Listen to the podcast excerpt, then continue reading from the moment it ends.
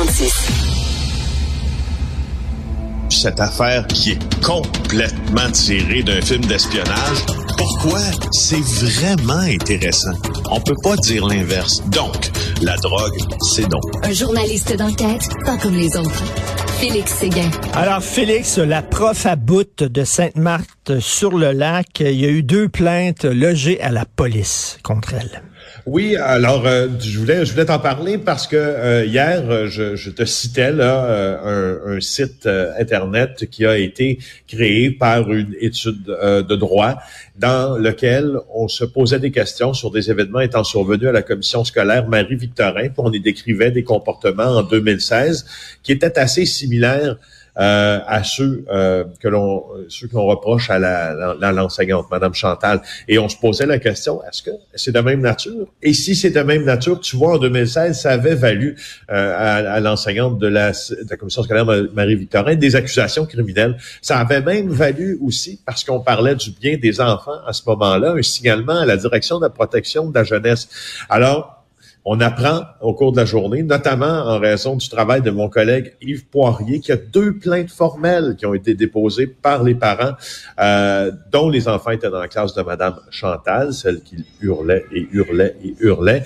Alors, il y a trois parents qui sont manifestés au départ, mais il y a deux plaintes qui ont été retenues pour des raisons différentes. Il y en a une pour indisciplination et il y en a une pour voie de fait. Yves affirme avoir vu les photos euh, euh ah, oui. de, en fait, des, oui, oui, c'est ça, des photos euh, clairement, euh, sur ces photos, euh, il affirme avoir vu des, des sévices, là, en fait, des marques sur le corps d'un des enfants qui est impliqué dans cette affaire-là. Maintenant, bien sûr, c'est pas parce que Yves a vu des marques, et il le dit lui-même, je reprends ses propos, que ces marques-là proviennent d'une agression subie en classe, puis il faut que la police fasse les liens avec ces marques. -là. Donc, il y a un travail d'enquête. Bref, je veux dire, comme journaliste, on on constate ce qu'on En tout cas, on le sait, on le sait qu'il y a eu de la violence verbale. Ça, c'est clair qu'il y a eu de la violence verbale. Les enregistrements sont assez clairs là-dessus. Ah, Donc, oui, c'est clair. Oui, oui. Violence physique, on sait pas. moi, j'avais une prof, je me souviens d'elle et que je l'aimais pas.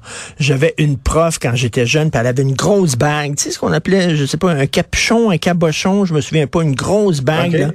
Puis elle a donné des coups sur la tête. Pouf! avec sa bague. Non. Ben, voyons.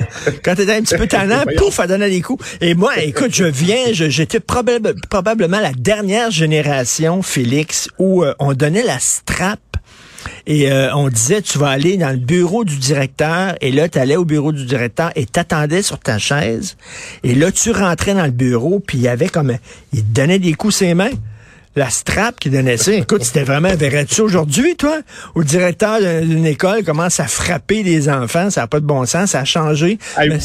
moi, comparativement, là, à toi, j'ai été très, très chanceux parce que moi, c'est une question générationnelle, mais moi, il n'y avait pas, pas de châtiment, évidemment, corporel à l'école, la strap et tout ça, ça n'existait pas. Je me rappelle, par contre, d'un prof, euh, d'un prof de français et euh, qui avait euh, qui, qui, avait vraiment une, mauvaise journée puis qui avait perdu patience mais d'une des plus belles façons qui soit. Et je m'en rappelle encore puisque euh, le, le, plus tannant de l'école qui est un de mes amis d'ailleurs s'appelait Fontaine. C'était son nom de et c'était son nom de famille. Et là le prof très très très très fâché il dit c'est le pire que je l'ai vu faire. C'est la pire agression, si tu veux. Fontaine, je ne boirai jamais de ton eau car j'ai peur de devenir folle. Alors, tu vois. Euh, non, non, il y en a. ça, ça passe. Ouais, il y, en a qui pètent des plombs.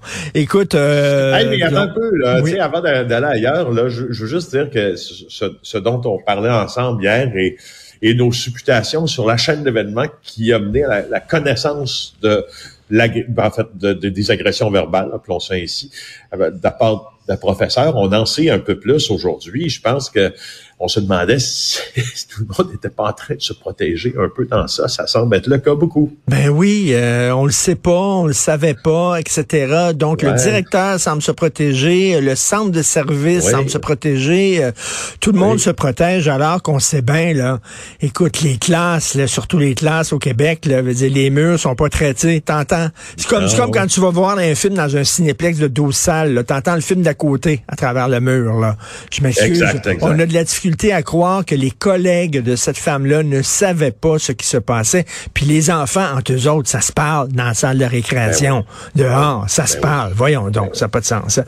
Tentative de meurtre sur Risuto, on recherche deux véhicules. Oui, ben oui. Écoute, c'est assez important là, le, le, jalon que vient de franchir cette enquête-là, enquête sur le crime organisé. Tu te rappelles, le 15 mars dernier, on en avait parlé pendant toute une chronique. Euh, Leonardo Risuto, le dernier fils vivant de Vito Risuto, celui qui euh, est soupçonné par la police d'être le co-chef de la mafia montréalaise, du clan sicilien de la mafia montréalaise, a été atteint par balles. Huit balles qui ont été tirées en sa direction, en direction de sa propre personne et de son véhicule, un sport utilitaire de luxe, là, Mercedes. Il était sur l'autoroute 440 à Laval quand ça s'est passé. Il y a un véhicule qui s'est approché de lui. à ce moment-là, la circulation était très, très dense. Euh, on roulait presque par choc à par choc. Et on a fait faire en sa direction on l'a atteint. Il a réussi à se sauver sur l'autoroute 40 en enjambant les terre-pleins, tout ça, et prendre la direction de, du sud de l'autoroute 13 pour finir sa course dans le salon, dans le, pas dans le salon, mais plutôt dans le stationnement d'une coopérative funéraire. Ça, c'est les événements. Alors, dès le soir où ça s'est produit, ça, c'était sur l'heure du souper environ, peu avant, ben, il y a des témoins qui avaient raconté au bureau d'enquête, hey, nous, on a vu une Porsche, on, je pense une Porsche Cayenne, en tout cas, c'était ce qui circulait à l'époque. On a vu la fenêtre s'abaisser, la vitre, puis boum, boum, boum, on a vu tirer. Euh, finalement, c'était pas un Porsche Cayenne, c'était un Porsche de modèle Macan. C'est un peu différent, mais pas tant. Euh, puis là, hier, aux surprises, les policiers déploient là, ce gros véhicule récréatif qu'ils appellent un poste de commandement, l'escouade nationale de répression du crime organisé sur le boulevard des Laurentides. Et ils nous disent, hey, on est à la recherche de quelqu'un qui pourrait identifier un second véhicule dans ce complot de meurtre contre Leonardo Risuto, un Porsche, cette fois, euh, Macan, mais de couleur rouge. Mais ce qui est le plus intéressant à noter dans ce qui s'est passé hier, il n'y a rien qui arrive pour rien. Hein? Dans les affaires policières, euh, le gros, gros autobus de la Sûreté du Québec est allé se stationner, Richard, devant, ou presque devant, le Rhum Café. En fait, ah. ça ne pouvait pas passer, ouais, ça ne pouvait pas se soustraire, ce gros véhicule, à l'attention de ceux qui fréquentaient le Rhum Café sur le boulevard des Laurentides à Laval cette journée-là. Et qui fréquente le Rhum Café? Leonardo Luisuto, Risotto lui-même, parce que c'est son quartier général. Ah dû voir oui, tu aurais dû voir la gueule de ceux qui y étaient, ceux qui y étaient en disant, mais voyons, qu'est-ce qui se passe, qu'est-ce qui se passe ici? Il y a une fois, il y a un jeu, hein, entre ben les policiers et les criminels. Il y a un jeu de, de, de je sais pas de l'intimidation, mais appelons ça une stratégie de visibilité, disons. Alors, euh, il y a toujours les quartiers généraux dans des cafés. Tu te souviens toi la série Les Sopranos, ils étaient toujours devant Sartriali. Tu te souviens-tu là, c'était un endroit où ils vendaient du jambon ou du porc, là, de la viande de porc. il était, il était d'une boucherie, il était toujours devant la boucherie à prendre du café et c'était leur quartier euh, général. On se souvient aussi d'un quartier général qui avait été euh, bogué, comme on dit, par la police où il avait mis des micros justement, euh, dans un café. Euh, ils se tiennent là. Donc là, tu dis, c'est sur le boulevard des Laurentides, le café Rome. le Rome Café. Oui, le Rome Café en un mot. Rome Café, c'est le quartier général de l'Énorto. Rome Café comme la ville et non comme l'alcool, bien sûr. Merci beaucoup, Félix Séguin. On se reparle demain. Félix Séguin du bureau d'enquête, animateur AGE. Salut, bonne journée. À demain.